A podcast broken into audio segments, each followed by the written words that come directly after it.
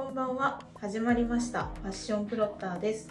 この番組はファッション×デジタルマーケティングを起点にフリーランスのことや最新のファッション DX トレンドや SNS トレンドなんかを我々視点で真面目に時に不真面目にさまざまな角度から雑談していきます。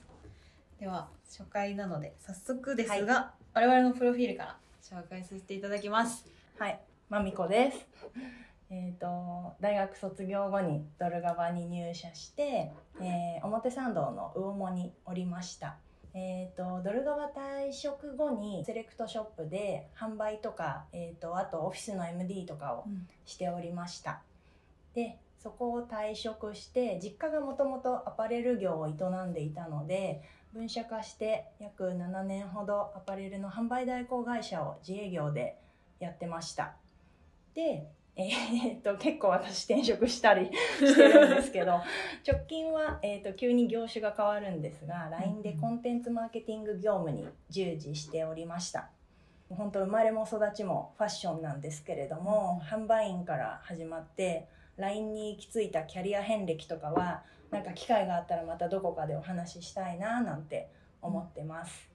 で、えー、と私はフリーランスになって2023年の5月でちょうど1年で今これ撮ってるのが6月なんですけれども今そうですねほとんどのお取引先がファッション業界なんですけど一部ニュースメディアとかのお仕事もしています。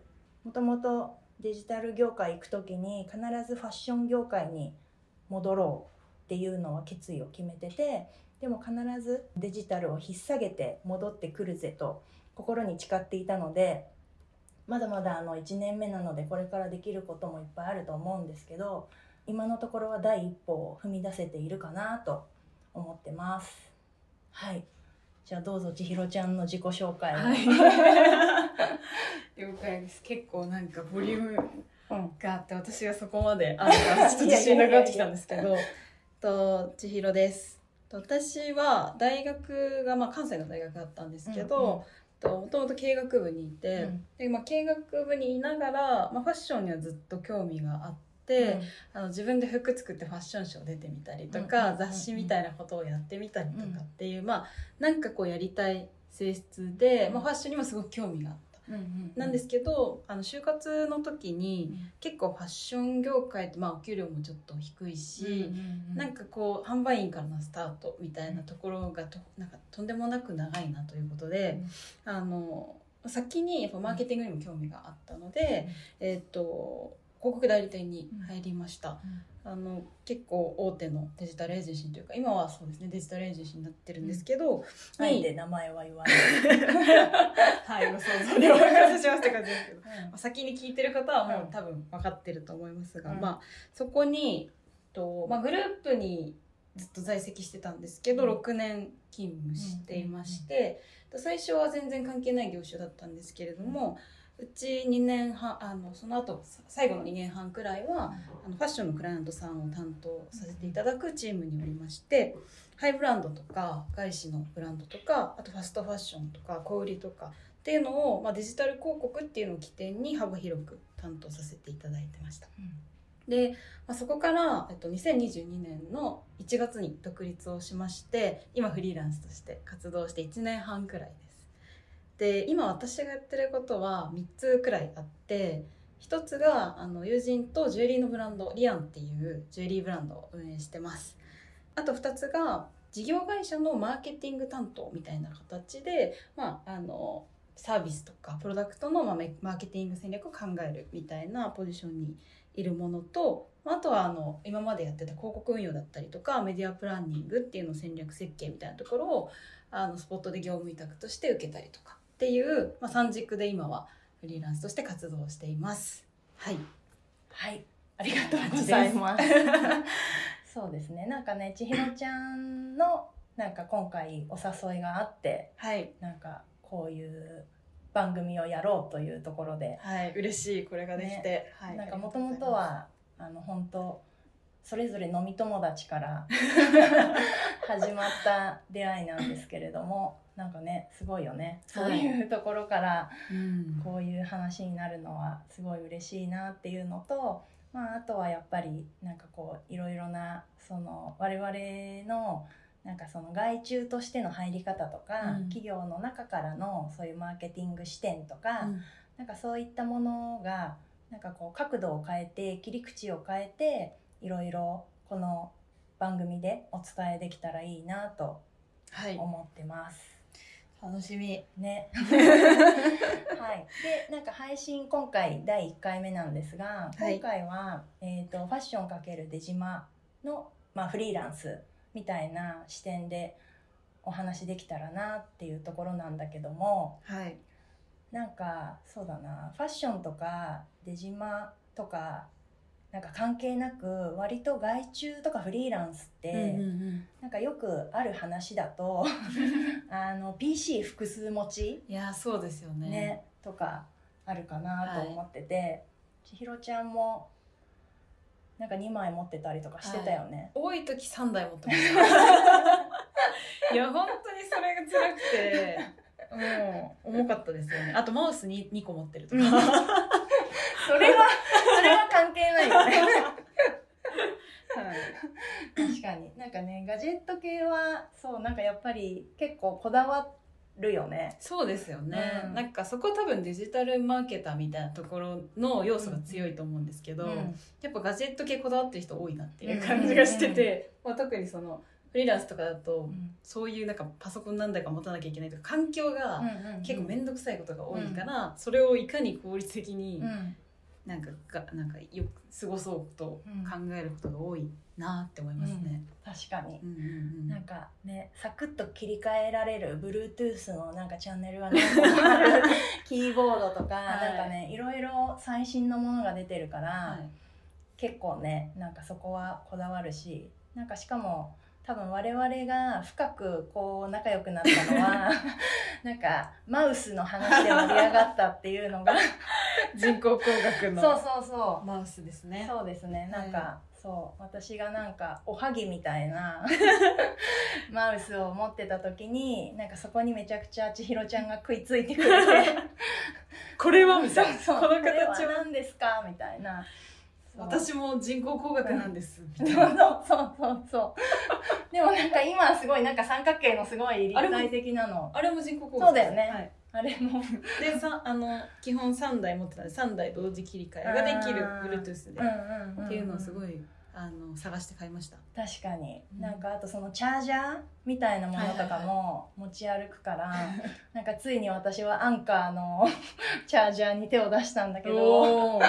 気になる。そこまでちょっと言ってないですあね。本当に？そうなんかねすごいそういういろんないいブランドどんどんなんかガジェット系出てるから、なんか海外のものも全然なんかいいのあるし、うん。日本のそういう強いのとかもあるからね、はい面白いですよね。うん面白い、し一応話は戻るんですけど なんか一応この番組の質問とかお問い合わせとかなんかあと軽くご意見みたいなのとかもプロフィール欄からしていただけるようになってるんでなんかおすすめのガジェットとかあったら そこみたいな感じなんだけどそうなんかガジェットは我々常にあの、はいリサーチしているのでおすすめのガジェットあったらぜひ、お願いします。はい、教えてください。紹介してください。はい。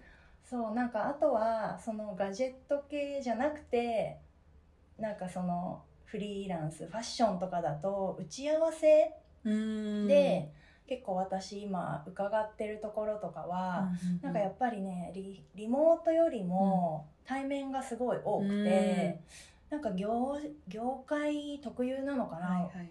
なんかその一部やってるメディア系のものとかはもう全然リモートフルリモートなんだけども、なんかアパレルとかファッションってなってくるとどうしても対面が多いうんうん。感じで、なんかまあ商品やっぱり見ながら商品実際触れながらそう,、そうなんか、ただ単にデジタル面をなんかこうサポートするって言ってもなんかやっぱりプロダクトありきだから、うんなんかそこはしっかり目で見たり自分で触ったりしながら、質感大事ですよね、うんすごく。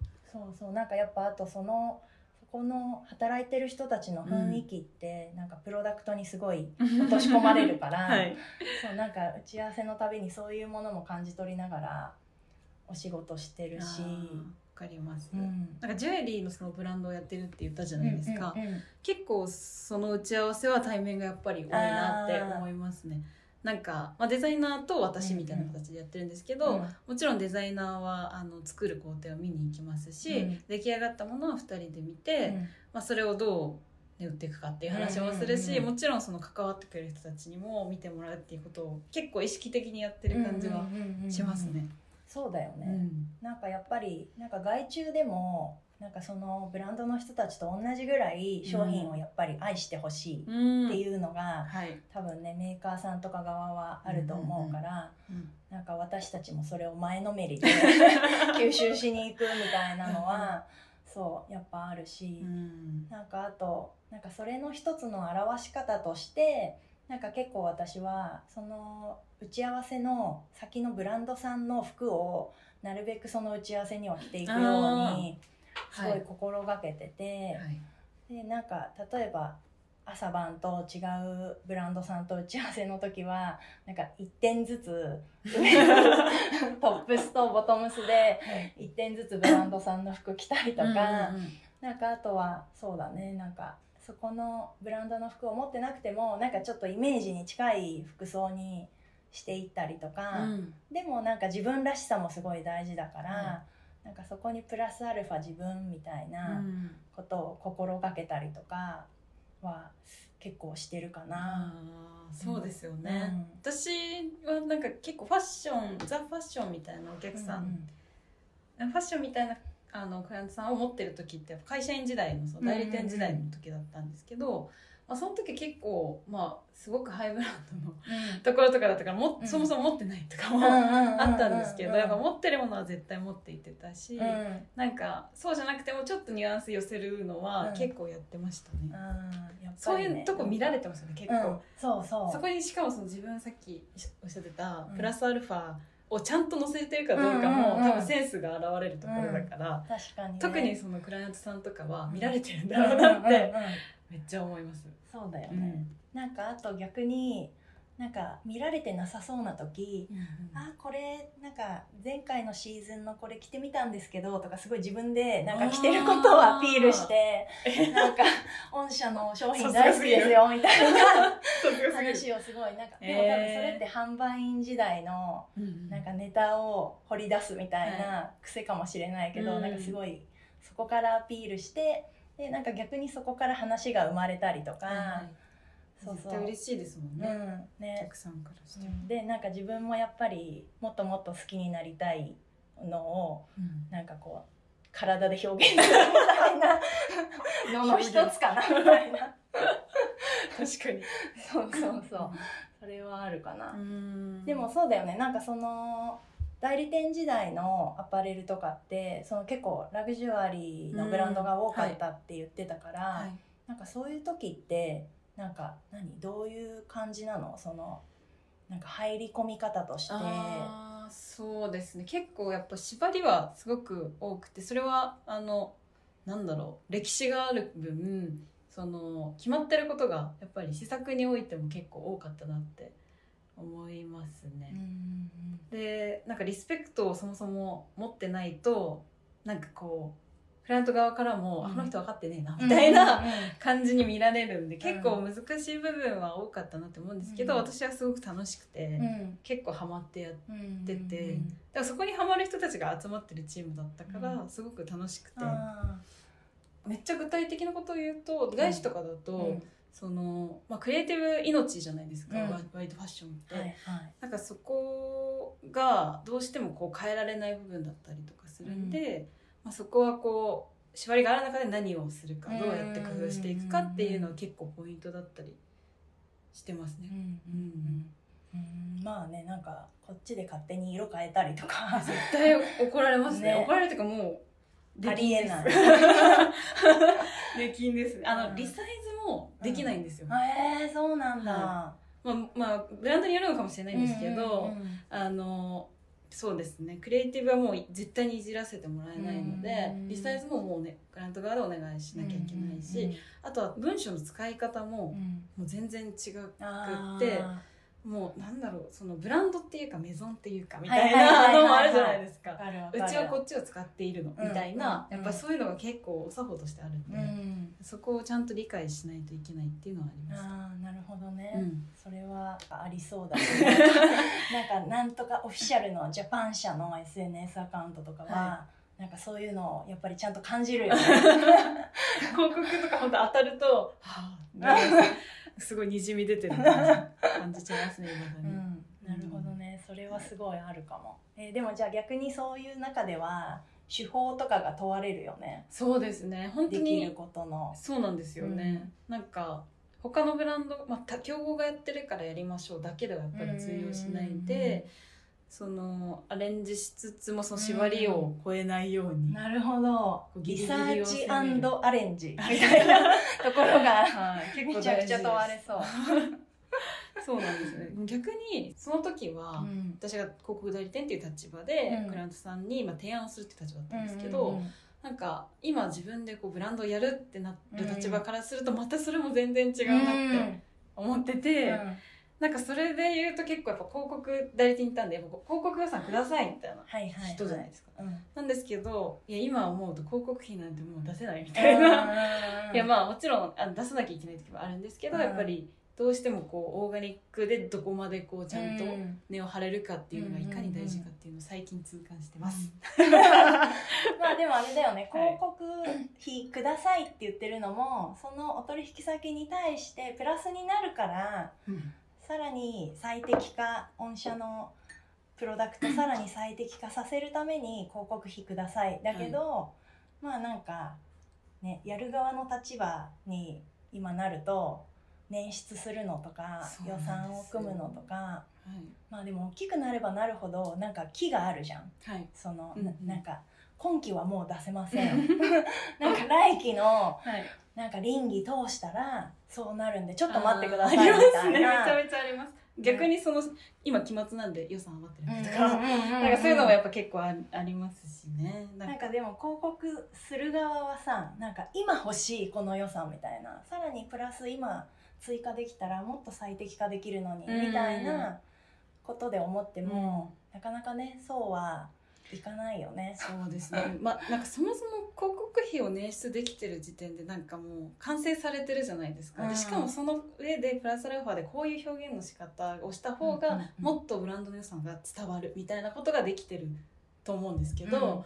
でもやっぱ自分でブランドやるとそのまずそこの広告費を捻出する土台を作るところからなんで、なんかそれがそもそも自分が全然理解してなかったっていうのを今今となったらすごく思うでもちろんそういやあのその方がいいから言ってたんですけど、うんうんいや最適化のためにもっと、うんあの予算費用算上げた方がいいですとかは、うん今は言えないなとかうん、確かにね。まあ理想はねそうではあるんですけど、うんはいでもなんかまあその分今その SNS のチャンネルがめちゃくちゃ増えてきてるから、はいなんかそのさっき言ってたようなお金はかからないうん。社内でできるオーガニックのその SNS の投稿とかうん。活用法みたいなのが、まあ本当よりうん。重要になってるよね。はい、もうまさにまみこさんの分野で。い